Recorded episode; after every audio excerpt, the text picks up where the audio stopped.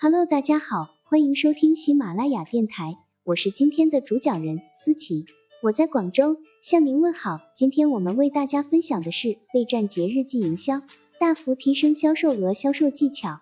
本文由谷歌成长指南团队出品，喜马拉雅平台播出。课程纲要：一、为什么要提早为节日旺季做好准备？二、如何为节日旺季做好准备？三、如何将促销带来的消费者转化为长期忠实顾客？如果你向顾客提供商品运送服务，下一步就是要搞清楚如何将商品打包寄送给顾客，确保你制定了给顾客进行商品配送的标准流程。如果没有，可以试着找找能够为你提供整理订单、打印标签和采购邮寄服务的服务商。还有，千万别忘了店内顾客的包装需求，在节日期间。顾客在购买商品后，通常会要求使用礼品包装，或是包装好后寄送到指定地点，因此务必备好各类礼品包装用纸，向顾客提供所有他们所需的配送信息，确保相关商品全部送达。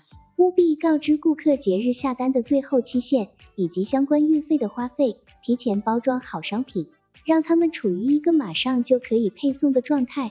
这样做可以节省大量时间，减轻你的压力。例如，你可以在节日购物季开始之前，就将最受欢迎的商品或是礼品指南中的商品放入随时可装车配送的箱子中。